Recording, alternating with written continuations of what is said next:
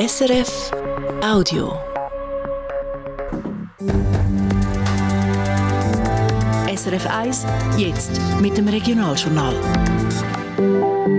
Das Regionaljournal Ostschweiz am Montag, 22. Januar mit diesen Themen. Der Regierungsratskandidat von der St. Galler SVP, der Christoph Hartmann, ist freigesprochen worden. Anklagen kann man viel, aber das Kreisgericht hat heute entschieden, dass das kein Amtsmissbrauch ist. Also ich habe einen Freispruch. Wie es jetzt weitergeht. Dann gibt es im Kanton Thurgau seit neuestem einen digitalen Schalter. Wir starten jetzt mit 10 Dienstleistungen, werden aber im Verlauf von dem Jahr noch weitere rund 35 Dienstleistungen dazuschalten. Was man ab jetzt kann online erledigen kann. Und dann schauen wir Fernsehen. Es gibt Mächte, die vom bestehenden System profitieren. Es ist die letzte rätoromanische Tätig, verdammt!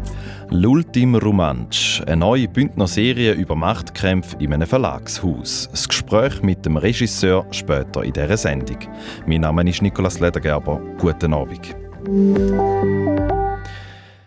Der St. Galler SVP-Regierungsratskandidat Christoph Hartmann ist vom Kreisgericht Werdenberg Sarganserland vom Vorwurf vom Amtsmissbrauch freigesprochen worden. Der Prozess selber, der ist am letzten Dienstag Wir haben darüber berichtet. Heute ist das Urteil verkündet worden. Fabian Mon. Anklagt ist der Christoph Hartmann, weil er vor gut zehn Jahren als dortmaliger Vize-Gemeindepräsident von Wallenstadt einen Gemeinderatsentscheid unterschrieben hat. Dabei ist es um einen langjährigen Nachbarschaftsstreit wegen einer Mauer gegangen.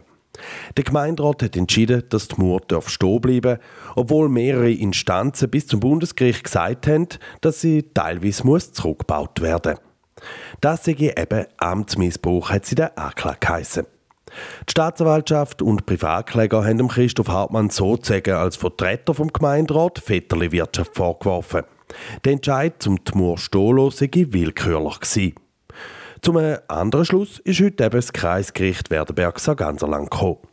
Es gäbe weder einen objektiven noch einen subjektiven Tatbestand vom Amtsmissbrauch, hat die Gerichtspräsidentin gesagt. Das heisst, der Entscheid vom Gemeinderat als Kollegialbehörde, also dass die Mauer darf stehen bleiben, weil sie noch im Toleranzbereich läge, der sei nicht zwingend falsch gewesen. Auch Baudepartement vom Kanton St. Gallen sei bei der Mauer zum gleichen Schluss gekommen wie der Gemeinderat. Und auch wenn der Entscheid falsch gewesen wäre, Amtsmissbrauch sei es wegen dem trotzdem nicht. Wir hätten kein qualifiziertes Fehlverhalten können feststellen. Es sei einfach ein Entscheid von einer Kollegialbehörde gewesen, wo man nicht wüsste, welcher Gemeinderat das aus welchem Grund für oder gegen die Mauer war. Auch der andere ehemalige Gemeinderat, der den Entscheid unterschrieben hat, ist heute freigesprochen worden. Genau wie beim Christoph Hartmann übernimmt der Staat Verfahrenskosten. Ob die Staatsanwaltschaft den Entscheid vom Kreisgericht weiterzücht, ist noch nicht klar. Die Privatkläger, also die Familie, die die Mauer weghaben die haben gerade nach dem Urteil Rekurs angekündigt. Das heisst, ganz teuer ist die ganze Sache für Christoph Hartmann trotz dem heutigen Freispruch noch nicht. Der Fabian Mon hat heute gerade nach der Urteilsverkündung des Mails mit dem Regierungsratskandidat der SVP geredet.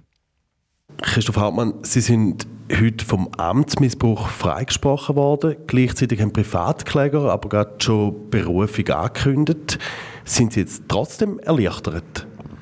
Ja, selbstverständlich bin ich erleichtert. Ich bin erstinstanzlich vom Kreisgericht Werdenberg-Sarganserland von dem Vorwurf freigesprochen worden. Und ich glaube, auf dem muss man jetzt aufbauen. Wir haben auch Begründung gehört von dem Urteil. Im Nachhinein ich bin eigentlich immer zuversichtlich gewesen, dass meine Unterschrift unter dem Beschluss vom Gesamtgemeinderat als Kollegialbehörde kein Amtsmissbrauch kann sein und das hat heute das Kreisgericht zum guten Glück bestätigt. Und ich glaube, dass das die nächste Instanz auch genau so wird sehen, Freispruch. Was bedeutet das jetzt für Ihre Kandidatur? Es klingt ja trotzdem nicht gut, wenn ein Regierungsrat Kandidat kurz vor der Wahl wegen Amtsmissbrauch vor Gericht steht? Ja, wissen Sie, anklagen kann man viel, aber das Kreisgericht hat heute entschieden, dass das kein Amtsmissbrauch ist. Also ich habe einen Freispruch. Und ich bitte auch, dass die Medien das dementsprechend auch kommunizieren. Und für mich ist das wie ein Neustart in die Kandidatur. Es war ein bisschen wie mit leicht angezogener Handbremse. Gewesen. Ich habe nichtsdestotrotz gleich ein paar Wahlkampfauftritte bereits gemacht. Ich bin, ich bei Verbänden, um mich vorstellen. Äh, ich habe auch schon Unterstützungen bekommen von, von Verbänden, obwohl sie gewusst haben, dass der Urteilsspruch erst heute kommt. Und jetzt geben wir die letzten sechs Wochen Vollgas. Sagt Christoph Hartmann, der heute auch gesagt hat, dass auch bei einem Schuldspruch bei den Regierungsratswahlen antreten wäre. Seine Partei, die SVP, die zeigt sich in einer Medienmitteilung zufrieden. Auf Anfrage sagt der Parteipräsident Walter Gartmann, man hätte nichts anderes als einen Freispruch erwartet. Das Urteil zeige, dass der Rechtsstaat funktioniere.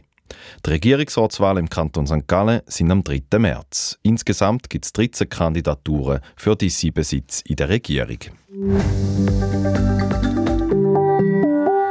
Statt für ein Dokument an Schalter oder für ein Gesuch einen Brief abschicken, können Thurgauerinnen und Thurgauer seit heute verschiedene Amtsgänge virtuell machen, am Computer oder übers Handy. Im Kanton Thurgau gibt es einen neuen digitalen Schalter. Christian Massina. Ein neues Kontrollschild fürs Auto oder den TÜV bestellen, ein Stipendiengesuch einreichen oder auch für ein Fahrzeug, das man importieren will, einfach alle nötigen Angaben online machen. Das sind drei von insgesamt zehn Dienstleistungen, die der Kanton ab heute auf thurgau.ch anbietet. Zwar sind es noch wenige Angebote, aber es kommen schon dieses Jahr noch viel dazu, sagt der zuständige Regierungsrat Walter Schönholzen. Der heutige Start vom digitalen Schalten sei ein wichtiger Tag für die Digitalisierung der verschiedenen Amtsstellen von Kanton und der Gemeinden.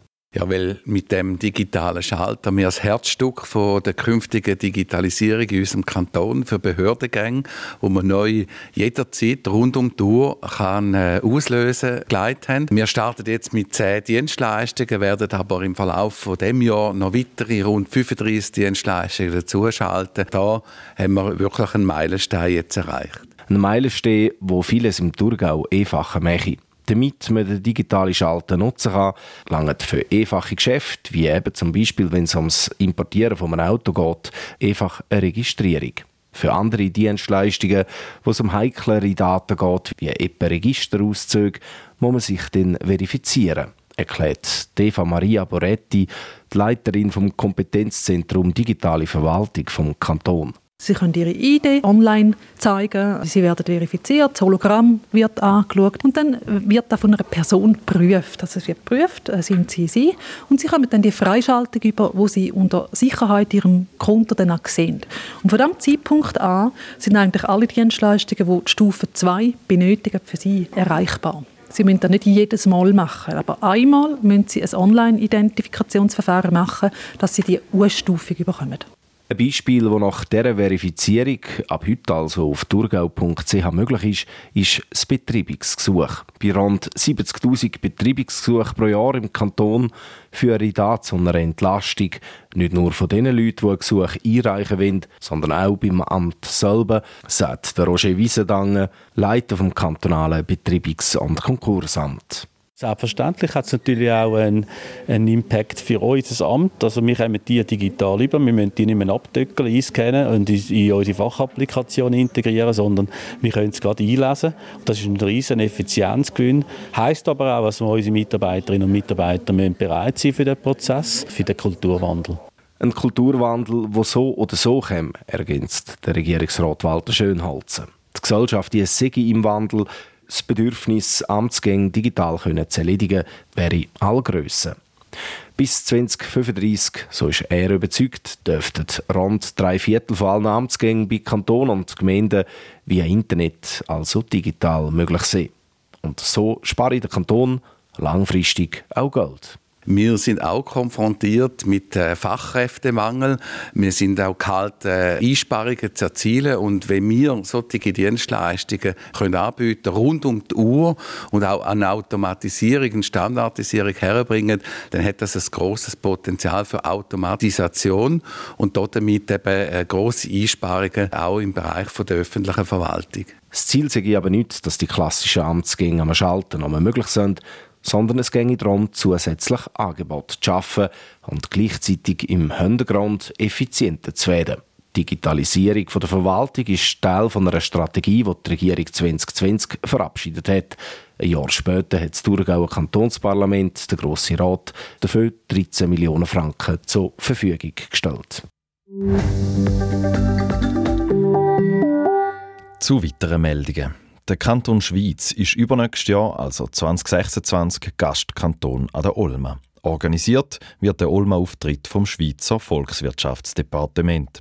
Wie viel der Auftritt soll kosten, sei noch nicht klar, schreibt der Kanton Schweiz in einer Mitteilung. Das letzte Mal ist der Nachbarkanton von St. Gallen 2007 als Gastkanton an der Olma dabei. Dieses Jahr hat St. Gallen selber einen Olma-Auftritt, nächstes Jahr ist Wallis dran. Der Gründer vom Open Air St. Gallen, der Freddy Geiger, bekannt auch als Gagi Geiger, ist im Alter von 69 gestorben. Seine Todesanzeige ist in der heutigen Ausgabe vom St. Galler Tagblatt abgedruckt. Der Freddy Geiger hat 1977 zu Abtwil das allererste Open Air organisiert. Dortmal ist es noch eine Plattform für regionale Bands gewesen. Neben dem Open Air hat der Freddy Geiger später auch andere Grossanlässe mitorganisiert.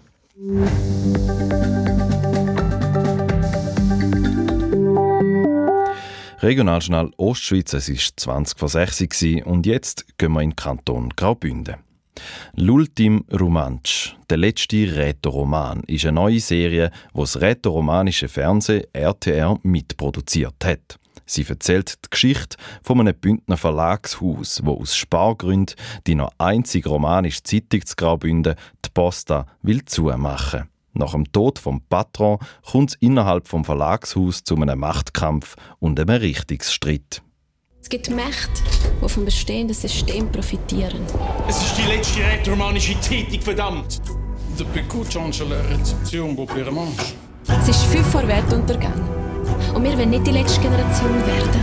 Propaganda bombardiert zu Paden wischen Journalistiker. Die erste Folge von der fünfteiligen Serie «L'Ultime Romansch» ist gestern Abend im Fernsehen auf SRF 1 gelaufen. Der Stoff beleuchtet die Medienszene, stellt aber auch die Frage nach Identität. Am Drehbuch mitgeschrieben und Regie geführt hat Adrian Perez. Der Filmemacher ist im Appenzellerland aufgewachsen, lebt jetzt aber in Zürich. Der Silvio Lichti hat sich mit ihm getroffen und über die Entstehungsgeschichte, Dreharbeiten und auch über die Parallelen zum real existierenden Churer Verlagshaus von der Familie Le Brumont geredet. Adrian Perez, wie gut rätoromanisch können Sie jetzt eigentlich nach der Arbeit an dieser Serie? Ja, ich müsste jetzt lügen, wenn ich äh, würde sagen, ich kenne Romanisch.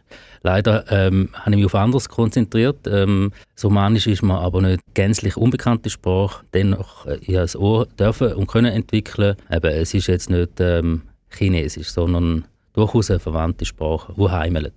Sie sind in Zürich geboren, haben das Genf internationale Beziehungen studiert und eben jetzt eine rätoromanische Mischung mit einer schweizerdeutschen Serie gemacht. Äh, was haben Sie neben dem Bezug, wo Sie gesagt haben, er ist nicht ganz chinesisch, also wie ist der Bezug zum Romanischen bis jetzt gewesen? Also ich habe gewusst, dass die romanische Sprache gibt. Ich habe von diesen Idiomen äh, gewusst, aber das ganze Universum äh, ist noch ein bisschen weiter weg gewesen, als es, dass es jetzt ist. Also ich habe viel dazulernen, ähm, ich durfte eintauchen in eine Kultur, in Sprachwelten, wo, wo man ja so nicht bewusst war, dass es die gibt. Sie haben sich auf die Ausschreibung vom rätoromanischen Fernsehen gemolden und haben ihr Konzept eingereicht. Die Geschichte, die sie erzählen, dreht sich rund um eine Verlegerfamilie. Der Patron stirbt, der Sohn übernimmt, will dann das rätoromanische oder das einzige rätoromanische Blatt, äh, es noch gibt im Kanton, wo das Haus rausgibt, einstampfen. Es muss gespart werden. Ähm, hat aber die Rechnung eigentlich ohne seine Nichte gemacht. Die ist auf einem ganz anderen Planet, sage ich mal. Also das sind auf prallen Welten aufeinander ihr gehört ja auch noch ein Teil von dem Unternehmen und da gibt es einen richtigen Streit und also die, die Familie Sagen nimmt eigentlich ihren Lauf. Wieso die Idee, ähm, eine romanische Geschichte im Mediengeschäft zu erzählen? Also wie, wie sind Sie auf das gekommen? Vor zwei Jahren, wo RTR den Wettbewerb ausgeschrieben hat, ähm, ist das Mediengesetz, wo später ja dann abgelehnt worden ist, ähm, besprochen worden in der Öffentlichkeit und im Verlauf der, von der Recherche, die ich gemacht habe, um da eine Idee zu entwickeln, habe ich dann auch gemerkt, ah, im, im Bündnerland gibt es eigentlich nur noch eine Tageszeitung auf Romanisch. Und ja, und dann sind die Gedanken weitergegangen in die Richtung, oder? Was heißt, was bedeutet Medien für eine Kultur? Wenn jetzt die Zeitung würde äh, nicht mehr existieren, wie informiert man sich denn? Es gibt ja durchaus Leute, die nur analog unterwegs sind, nicht digital und so weiter. Also was für eine Funktion, was für einen Stellenwert, was für eine Rolle spielen die Medien in unserer Gesellschaft? Also der eine Teil, eben verpackt ist es nachher aber in einer Familiensage, in einer ja, Geschichte, die Fahrt aufnimmt von einer Familiengeschichte. Also warum haben Sie es so transportieren Die ganze Reihe ist eigentlich nach klassischen Regeln von der Drehbuchkunst etabliert und äh, konzipiert worden. Wir haben ein emotionales Thema gewählt, ähm, das ist die Identität. Und da sind dann verwandte Begriffe wie Zugehörigkeit und Anerkennung äh, dazugekommen. Und äh, wir haben auch nie wollen didaktisch oder dogmatisch sein, wir haben natürlich wollen unterhalten, haben das Drama wollen erzählen wollen, ähm, wo Konflikte drin vorkommen. Und so haben wir dann die Familie rund um die Hauptfigur Ladina bauen. Und alle Figuren in der Serie verhandeln eigentlich genau das emotionale Thema, nämlich Identität. Also alle sind auf der Suche nach Anerkennung, alle sind auf der Suche nach Zugehörigkeit. Wenn wir über Identität reden, der Titel «L'ultime Romansch» kann man eigentlich wie zwei, äh, auf zwei Seiten lesen, also die letzte romanische Zeitung oder aber nein, der letzte Rätoroman, die letzte Rätoromanin. Äh, was ist genau gemeint? Auch da ist es natürlich ein Griff in die Trickkiste vom Drehbuchschreiben. Wir haben hier natürlich so eine Zeituhr ähm, angehängt an diesen Titel. Ähm, es ist das Letzte, also das erzeugt ja natürlich schon eine gewisse Spannung. Und dann ist es vielschichtig. Einerseits, ähm, und ich, da darf ich natürlich noch nicht zu viel verraten, geht es in dieser Geschichte dann auch um eine, eine Figur, die da vorkommt, wo dann eben der Titel dazu passt. Und auf die Hauptfigur äh, übergewälzt ist auch ein bisschen ein, Seitenkrieg, dass das romanische, die romanische Kultur oder die Kultur vom alten Mann sich auch muss bewegen. Also die alten weißen Männer sind für die Ladinen, die Hauptfigur, ausgestorben und die müssen sich erneuern und äh, darum, das sind die Letzten. Es gibt dann etwas Neues. Schauen wir auf Dreharbeiten. Äh, wie war das eigentlich gewesen, zu drehen eben in dem Mix aus Schweizerdeutsch, Rätoromanisch? Sie haben es gesagt, äh, der Background von Ihnen ist nicht Rätoromanisch, aber trotzdem als Regisseur müssen Sie auch genau herhören. Also ist jetzt der oder die Schauspielerin auf dem Punkt gewesen? Hat sie, hat sie das geliefert, äh, was sie wollen? Wie geht das in einer Sprache, wo, wo Sie nicht ja, mächtig sind? Aber wie gesagt, es ist nicht chinesisch, also ähm, ich konnte folgen. Wir haben Bücher auf Deutsch geschrieben und dann ähm, ins Romanisch übersetzen lassen. Wir haben probiert, äh, das hat auch geholfen. Es war eigentlich ein permanenter Austausch zwischen allen, äh, zwischen Cast und mir äh, vor allem natürlich. Und wir haben eigentlich auch die Drehbücher immer weiterentwickelt und feingeschliffen. Also wenn etwas auf Deutsch dort gestanden ist, dann hat man diskutiert, ja, wie würdest du es denn du sagen in deinem Idiom? Also so, wie, wie einem der Schnabel gewachsen ist, das war wichtig für äh, das authentische Erzählen. Und ähm, abgesehen davon haben wir natürlich auch mit Sprachcoaches geschafft auf dem Set. Also wir haben ganz verschiedene Kontrollinstanzen gehabt, dass wir da ähm, nicht den Kabis erzählen, genau.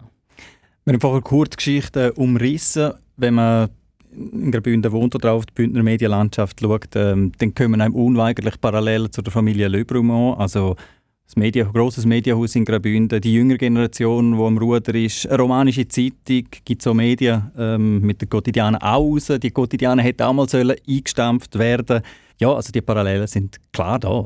Ja, das ist auch schön. Das zeigt auch die Relevanz und ähm, ein Stück weit äh, auch eine Glaubwürdigkeit. Die Medienlandschaft, die existiert so. Tatsächlich, eben, wie gesagt, in der Recherche habe ich festgestellt, dass es nur noch eine Tageszeitung gibt und die Idee äh, haben wir so ein bisschen übernommen. Aber also die Familie Le Brumont haben wir mitnichten kopiert. Das zeigt sich halt auch in der Medienlandschaft, dass viele Medienhäuser mal familiär aufgestellt sind oder gegründet worden sind und meistens oder fast immer ist ein Mann, ein Patron, äh, steht der Spitze vom Unternehmen.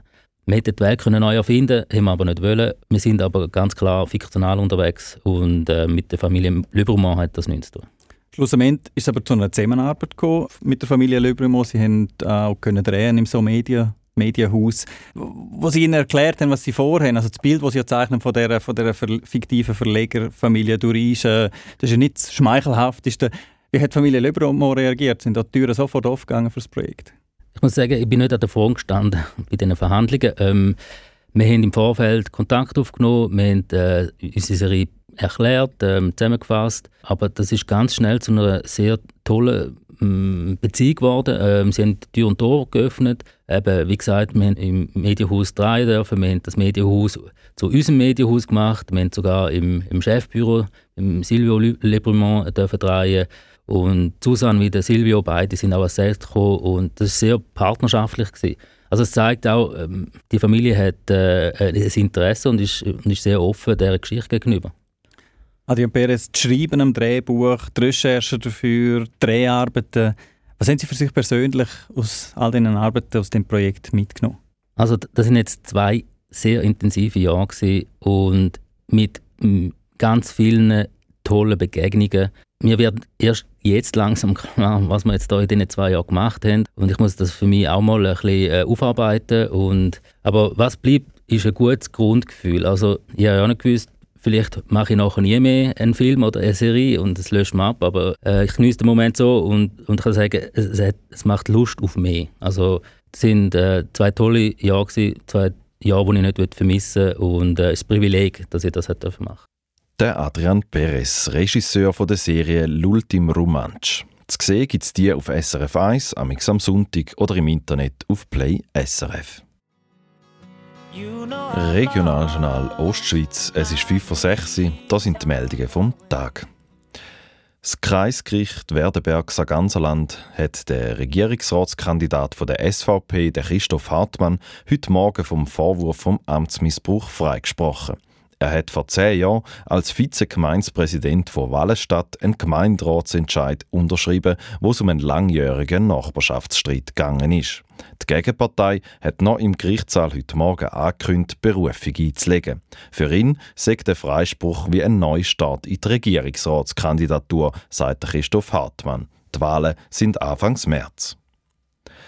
Der Kanton Schwyz ist übernächstes Jahr, also 2026, Gastkanton an der Olma. Organisiert wird der Olma-Auftritt vom Schweizer Volkswirtschaftsdepartement. Wie viel der Auftritt soll kosten, sagt noch nicht klar. Schweiz war das letzte Mal 2007 Olma-Gastkanton. Dieses Jahr hat St. Gallen selber einen Olma-Auftritt. Nächstes Jahr ist das Wallis dran. Wer im Kanton Thurgau ein neues Kontrollschild braucht oder ein Gesuch für ein Stipendium will eingeben, kann das neu auch an einem digitalen Schalter machen. Zehn Dienstleistungen können ab heute online erledigt werden. Laut dem Regierungsrat Walter Schönholzer sagt da ein Meilenstein im Kanton Thurgau. Nach diesem Jahr sollen 35 weitere Dienstleistungen dazukommen.